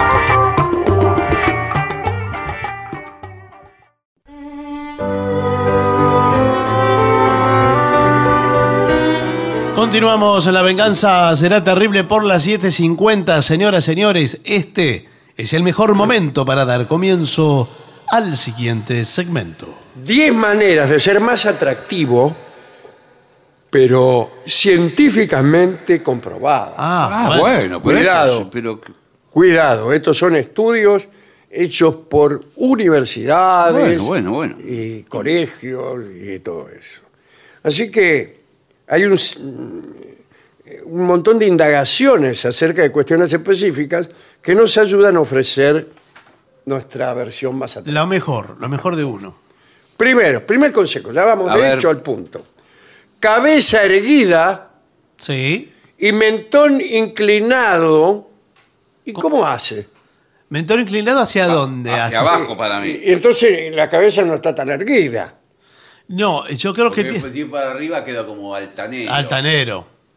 Con la, me- con la- Sí, con pero un la- poco, un poco altanero parece que es. ¿sí? Sí.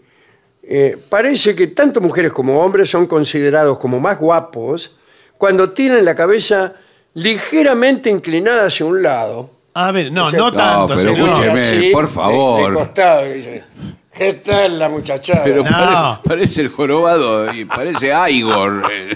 No apoyado en el hombro. Sinceramente, a mí no me parece que sea una No. posición No, muy... Apenas, levemente, levemente. Apenas. Porque vio que lo, lo excesivamente simétrico parece. Como las fotos de Radiolandia. ¿Cómo ¿Usted se era? acuerda que las fotos de las revistas de espectáculos, que antes siempre tenían una actriz o un actor Sí. en la tapa, Estaban de costado. estaban medio de costado, Claro. medio Sí, inclinadas y así. Sí, señor. Sí. Muy bien. Sí, si no queda una foto carné, queda horrible. Eh, un completo estudio publicado en 2011 eh, por una revista norteamericana y por la Universidad de Newcastle. Bueno, una de las Opa, mejores. Yes. Esas son universidades, ¿eh? nada de estudiar Bueno, cómo bueno. curar el cáncer o esas cosas. No, no, o el bueno. COVID. No. A ver cómo hay que inclinar el, el marote para ser más atractivo. Ahí sí que se la rascan, ¿eh? Señor. Bueno, eh, este, estos estudios demostraron que eh, inclinar la cabeza es un factor importante a la hora de valorar el grado de atractivo de las mujeres. Bueno, y que es un dato muy conocido eh, en el mundo de la fotografía. Claro. Como- como acabamos de decir. Es lo que acabamos de decir, sí, sí. Segundo, la importancia de unos dientes blancos y sanos. Sí, señor. señor. Sí, señor. Todos tenemos que tener, incluso en el bolsillo, ha repuesto. dientes blancos y sanos. Este estudio se hizo en la Universidad de Leeds, donde Mire. también parece que se rascan. Eh, bueno, las conclusiones fueron que el conjunto de dientes blancos, bien colocados, Y sí. es decir, si usted tiene una dentadura postiza, póngasela bien. Ah, es que yo entendí que era No, para el no costado. flojos. Por ahí son muy, muy blancos y muy lindos. los sobresalen dientes, de abajo, pero, pa- parece- Pero se la pone al revés. Parece un balcón. Con... Claro, con la, mo- la mordida al revés. Claro. Claro. De acá, proniato. Para O comer, por él- para por comer sándwiches de miga le quedó la dentadura. Los reyes prognatos. La tiene Bueno, medio ladeada, como la cabeza. Así una sonrisa gardeliana le queda. Sin embargo, dice, no sonrían tanto. eh, especialmente si son hombres. Esto lo dicen en la Universidad de Columbia, en Canadá. Claro, para dar una donde imagen. de- también hay, hay un... Sí, pero están todas las universidades. Sí, eh. todas- sí, sí. prácticamente no se estudia otra cosa. Sí. Para dar una imagen de seriedad, de recio, no, Sí. no, no- no reírse tanto. Claro, no, tanto. Yo no me río.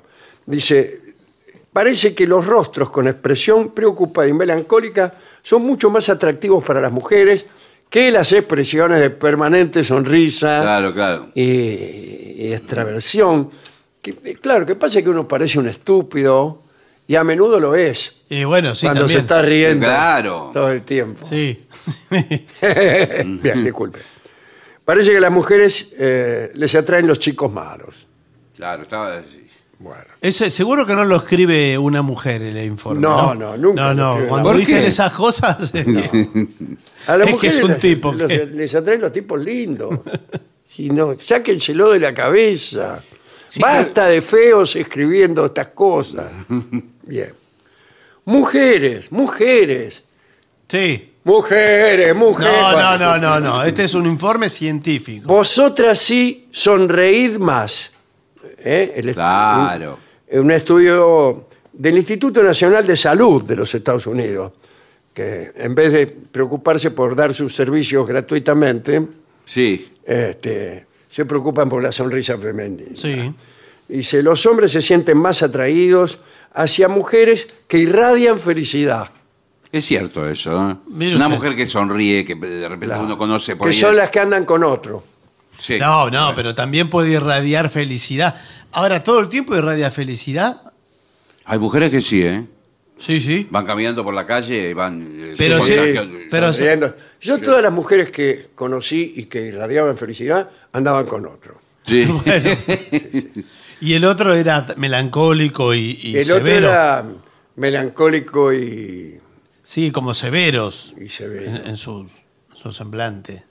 Melancólico y desierto era la frase que estaba Mm. buscando. ¿Por qué? Me acuerdo de un poema, El Pacífico gemía melancólico y desierto y en la bandera del muerto nuestro sol resplandecía. Usted sabe que Mm. eh, últimamente mi mente funciona sola, Claro, sí, sí, le van- independientemente de mis órdenes. eh, y empieza a recitar poemas, a multiplicar sola. busca asociaciones laterales. Y, y todo así. todo así. Bueno. Hombres con barba, ¿más atractivos o menos? Para mí más. Para mí también. ¿Qué dice en el Acá informe? dice, hay como cinco páginas Cinco diciendo que nadie se pone de acuerdo. Ni los científicos, ni nadie. Un estudio llevado a cabo en Oxford dice que las mujeres encuentran más atractivos a los hombres afeitados. Ah, pero otros señalan lo contrario, y, por ejemplo, en la Universidad del Sur de Gales, pero en Australia queda Gales del Sur, ¿no? Algunas barbas sí son más atractivas para las mujeres. Bueno, y todo así. Unos dicen una cosa, otros Sí, no. Queda para mí muy porque claro. quizás pueden ser las barbas recortadas, muy prolijas como ahora que se Los usan. hipsters. Los hipsters. Los eso por- hipsters tienen barbas largas. Bueno, pero bien, bien prolijas. No es la barba de, de- de un linchera, digamos. Claro. Sí, ¿Por qué Eh, me mira? Labios rojos. Sí. En la mujer funcionan. Sí, parece que sí. El color rojo tiene una fuerza especial eh, para atraer a otra persona. ¿eh? Sí, sí. ¿Te has preguntado alguna vez ¿Por qué? por qué las mujeres se ponen carmín en los labios? No. Eh, Porque sí. No, No, bueno, no, creo que sea la respuesta. eh, a los hombres eh, les gusta así, listo, nada más. Y hubo una investigación de la Universidad de Manchester. ¿Eh? Eh, dice, en general, este dato es interesante, eh, durante una conversación, el hombre focaliza su atención en los labios de una mujer una media de un segundo. Perfecto. ¿Un segundo en cuánto tiempo? Claro, depende. Claro. Y una Usted Está media. hablando dos horas con la mina y solamente la miró la boca un segundo, nada. Eh, claro. Bueno, sin embargo, si la mena tiene los labios pintados con carmín rojo, 7 segundos. Ah, pero Bueno, ahí está, pero bueno, claro, claro. ahí sacamos eh, siete veces Sí. eh, más. Sí. Cicatrices. ¿Son sexys? En el hombre estamos hablando, ¿no? Los hombres con el rostro mar- marcado por alguna cicatriz claramente visible son más atractivos para muchas ¿En Pero? ¿cómo puede ¿Pero ser, cómo puede señor? ser? ¿Pero qué? Frankenstein Sí, directamente. señor, en la cara luce un feite que hoy es vieja cicatriz. Sí, pero eso. No creo que sea así ahora, ¿eh? No, No porque creo. parece que... Si no, nos, haríamos cicatrices. Claro, en vez de tatuaje... Claro, nos en vez de tatuaje me hago un feite de... Se puede tatuar una, una También, cicatriz claro. también. La importancia de ser un hombre tranquilo. La calma y la relajación es un valor positivo eh, Sí, para mí sí. en la atracción del hombre. Porque habla de seguridad. Sí, señor. El, el Mantiene hombre la calma tranquilo siempre. es que tiene controla la situación. ¿Usted eh, es tranquilo? ¿Es tranquilo? Usted es tranquilo. Que si soy tranquilo. Y sí. Mira, no te encajo una trompada. Porque me están, me están sujetando. No, bueno, es muy No, sí, está bueno hacerse el tranquilo. ¿eh? No, hacerse no, ser tranquilo. No es hacerse, se le nota. No, todo es hacerse. No, pero no, pero se le nota. Usted porque no me conoce a mí. Para mí hacerse y ser Es lo mismo. es lo mismo. Bueno, de tanto hacerse, Bueno, vístete con ropa roja, no te limites a pintarte los labios. todo rojo. Para ella es esto. Sí, para entonces ella, ellos. pero creo que también para él. ¿eh? Bueno. Nuestro cerebro realiza curiosas asociaciones entre ciertos colores, emociones y valores. Cuando hablamos del color rojo, nos viene a la mente la pasión, el amor, el poder Sí. y la sexualidad, entre otras cosas. Y el marxismo. ¿Cómo, la sexualidad, entre otras cosas? Sí, sí. ¿Cómo es la, sexualidad, entre otras cosas? ¿Qué son estas cosas? Yuyos. No, señor. Entre otros temas. Entre otros Ah, temas. usted decía la sexualidad entre los yuyos. No, no, no, que es el rojo, que es el color de la pasión. Bueno, muchas veces hasta. A mí me dicen rojo, te juro, me ¿Qué? tienen que agarrar entre cuatro. No, bueno, bueno. Bueno, eh, finalmente el último consejo es muy curioso. ¿eh? Hablarle a alguien al oído derecho. Es un secreto. Una serie de investigaciones del- de la misma Sí, seriedad sí, sí. de las antedichas dice que el hemisferio izquierdo del cerebro tiene una mayor implicación en el manejo de la información verbal y de las situaciones positivas y que el hemisferio derecho procesa los estímulos no verbales y las emociones negativas. Pero los oídos están al revés, Están al cruzados. están cruzados. Están cruzados. O sea, Sí. eso de que vos le hablás, le entró por un oído y le salió por el otro, Sí. eh, es relativo. ¿Por dónde le habla? Eh, le tiene que hablar al derecho. Al, al derecho, para que al oído derecho para que le llegue al para que izquierdo. vaya al izquierdo, que es donde tiene la mena el botón de arranque. Claro, claro. Pero si, al- si usted habla al revés, Eh, se equivoca. o sea, claro, habla al izquierdo, le habla chao. al izquierdo y la mena le dice, tomátela de acá que llamo al vigilante. Claro. Qué, qué raro, ¿no? Todo, Esto, lo que es saber, ¿eh? de lo que es estar en la ¿Que ciencia. ¿Cuántas minas se habrá perdido uno por haberle hablado al oído? Igual ojo con lo que le dice al oído, porque a veces. Claro, no es que cualquier cosa le diga. Tiene que, no, tampoco tiene que parecer un baboso No. que le dice. No, y más si es un baboso Bueno. y le llena el oído De de baba mientras, No, mientras por le habla. favor. Está muy linda. Y no le hable Sí, no. alternativamente a un oído y otro, No, porque se le va a hacer un, un, un lío a la mina y no va a saber para dónde No, agarrar. por supuesto. Bueno, me parece que el último consejo fue el más útil. El, el único. Sí, sí. Yo creo que sí. Bueno, El resto no lo hagamos sé. una pausa. Por favor. Lo mejor de la 750 ahora también en Spotify. La 750 en versión podcast. Para que la escuches cuando quieras. Lo mejor de la 750 en Spotify. Dale play.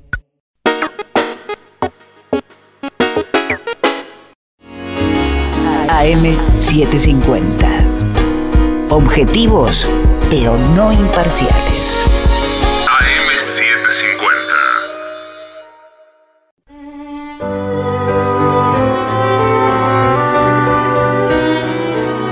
Continuamos en la venganza, será terrible y creo que ya está el maestro ahí tomando frío en la puerta. Así es. Hágalo pasar. Ya llega a los estudios de AM750 nuestro querido y nunca bien ponderado maestro, el sordo Arnaldo. Me acompaña esta noche nuestro querido maestro, la voz de Manuel Moreira.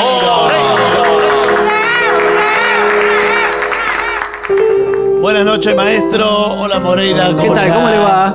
Sáquese Me la, estoy congelando, la ¿no? bufanda y los guantes y todo No, eso. creo que no, no voy a poder sacarme nada del frío que tengo. Qué Todavía. frío que está haciendo, ya, ¿eh? ya va entrando. Sí. va entrando Pobre el del calor. nabo que quede fuera de la tierra esta noche. Sí, señor. Bueno, eh, acá le piden eh, pobre mi madre querida. Oh, de, primer tema. le daba. hablando de lamentos. Pero esto es un penal en el minuto Sí, uno. no, ¿sí? además, escúcheme, ¿Qué le pasó? yo, yo voy- estoy a punto de llorar. No, bueno. Pues yo verdaderamente eh, fui un mal hijo. Bueno, sí, Bueno. pero, pero llegó tarde. Mira, ahora va a tener para llorar. ¿Quiere, ¿Usted quiere llorar? Sí. ¿Quiere llorar un rato? Bueno, a ver, escuche.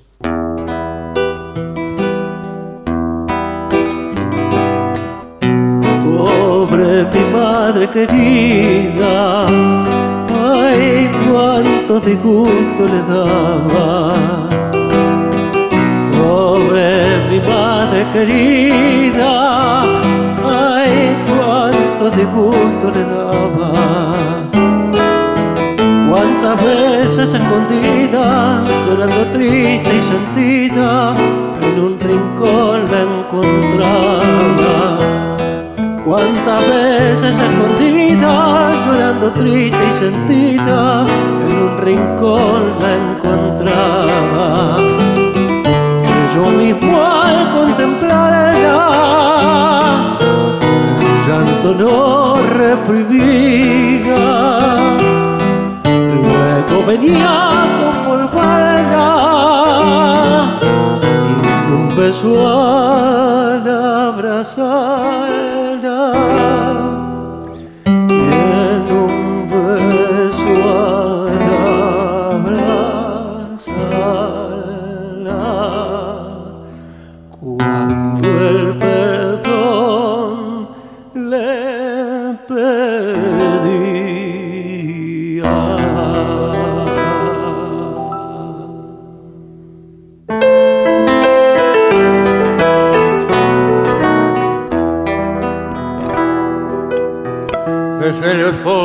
la noche la barriada se entristece cuando en las sombras se mecen las notas de una canción.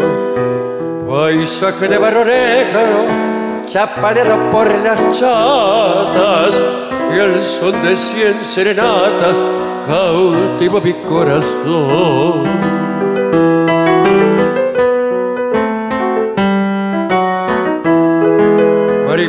Mariposas de alas negras rondando en el callejón. Al rumbar la bordona junto a la paz del malvón y al escuchar en la noche notas que el tiempo llevó van surgiendo del olvido las menetas del pasado.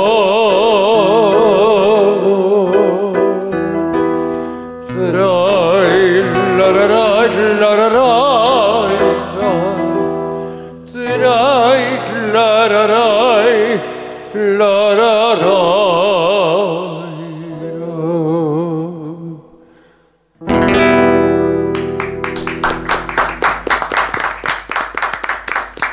recuerden que se pueden hacer eh, pedidos al WhatsApp, que es 11 6585 5580. Ahí escriben, porque si graban audio. Audios no. Ay, No. Claro, no. imagínense. Pero puede pedir ahora, en este momento. Sí, ahora mismo o cualquier día, mañana. a- las Hágame 24 acordar horas. que le diga algo a la producción y Sí. bien termina el programa. Bueno, está bien. Bueno. Ya saben la producción. que Eh, tiene que ver con ese, con ese, con estos ese pedidos. consejo que usted acaba de dar. Bien. Muy bien. Eh, amores de estudiante, le pidieron Oh, la justa- Flores de Villar. Eso. Segundo tema. Sí. Por favor.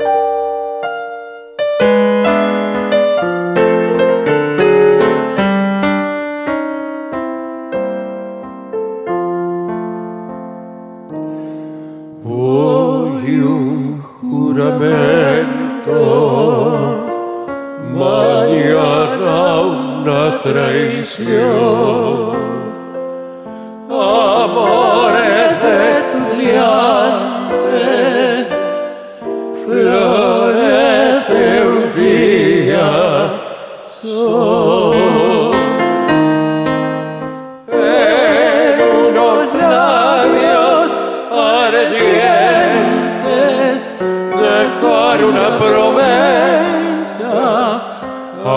Apasionadamente. Quiero calmar los enojos de aquellos claros ojos, siempre mintiendo amor. Por un mirar que ruega perder la quietud. Mujercita sonriente que juran virtud Es una boca loca la que hoy me provoca. Hay un collar de amores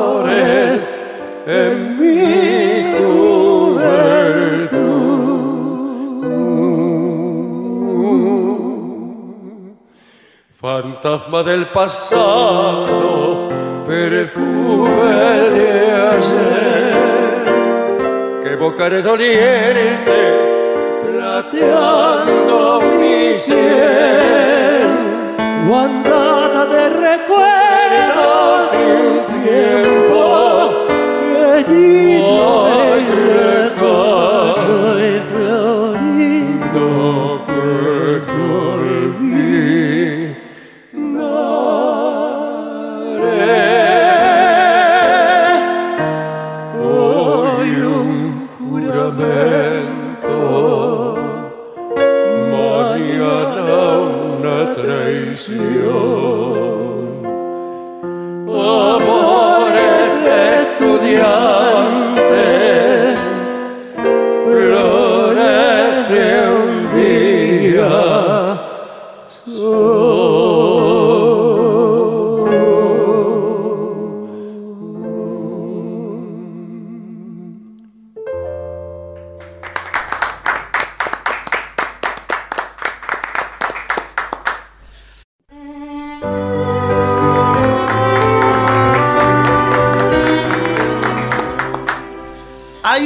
que es la masa, pero no con Z.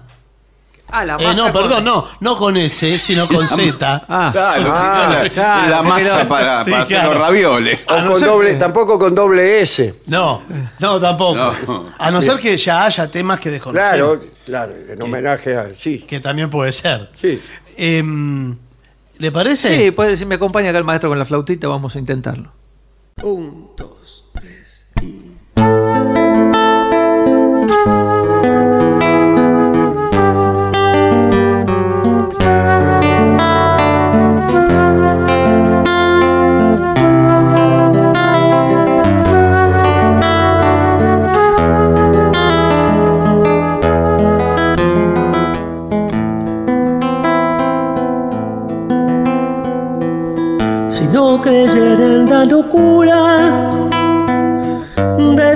la garganta del sinsonte, si no creyera que en el monte se esconde el trillo y la pavura, si no creyera en la balanza, en la razón del equilibrio, si no creyera en el delirio, si no creyera en la esperanza,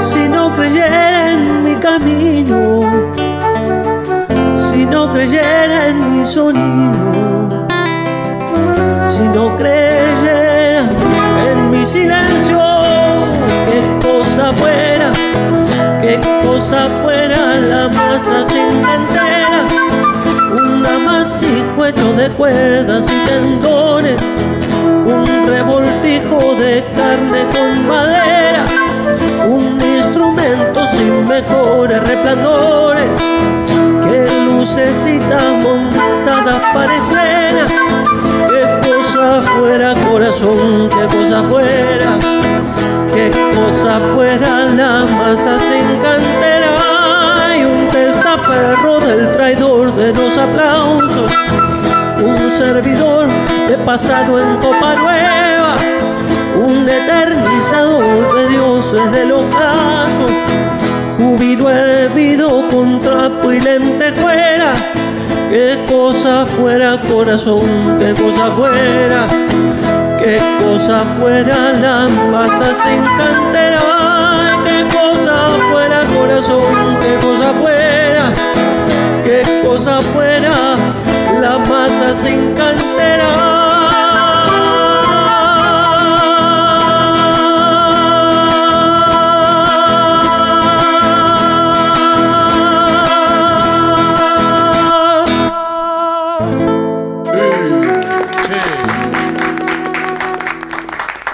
Bueno, señores, creo que usted trajo trompeta, Gillespie. Sí, acá la está. Mira dónde la puso, señor. Ahí la tiene. Está destemplada, ¿eh?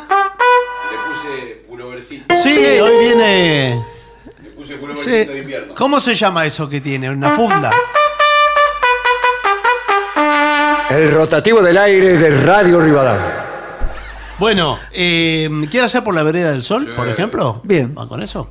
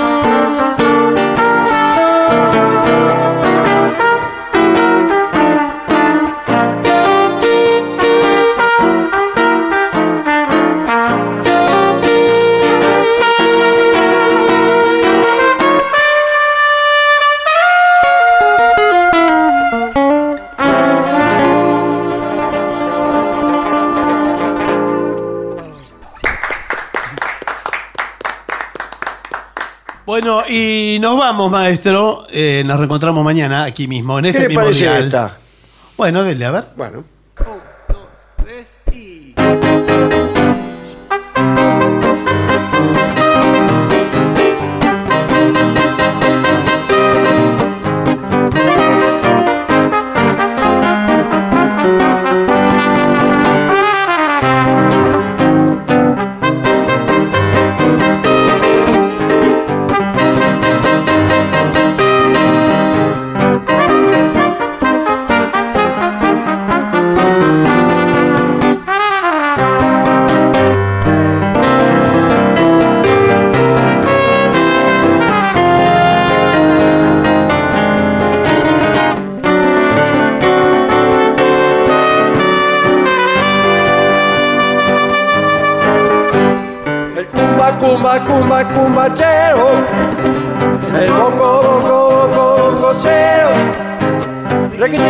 Sonando el cumbachero, bongocero que se va. Bongocero que se va. El cumba, cumba, cumba, cumbachero. El bongo, bongo, bongo, bongocero.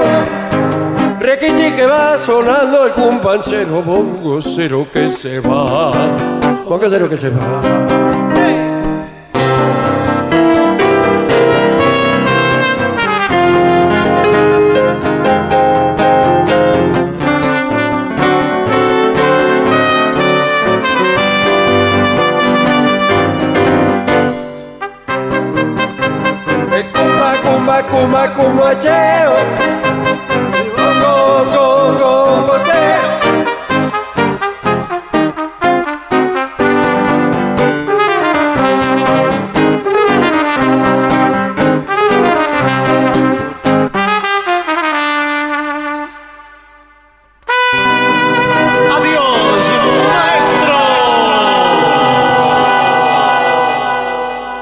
Para finalizar, dos palabras bastan. Gracias.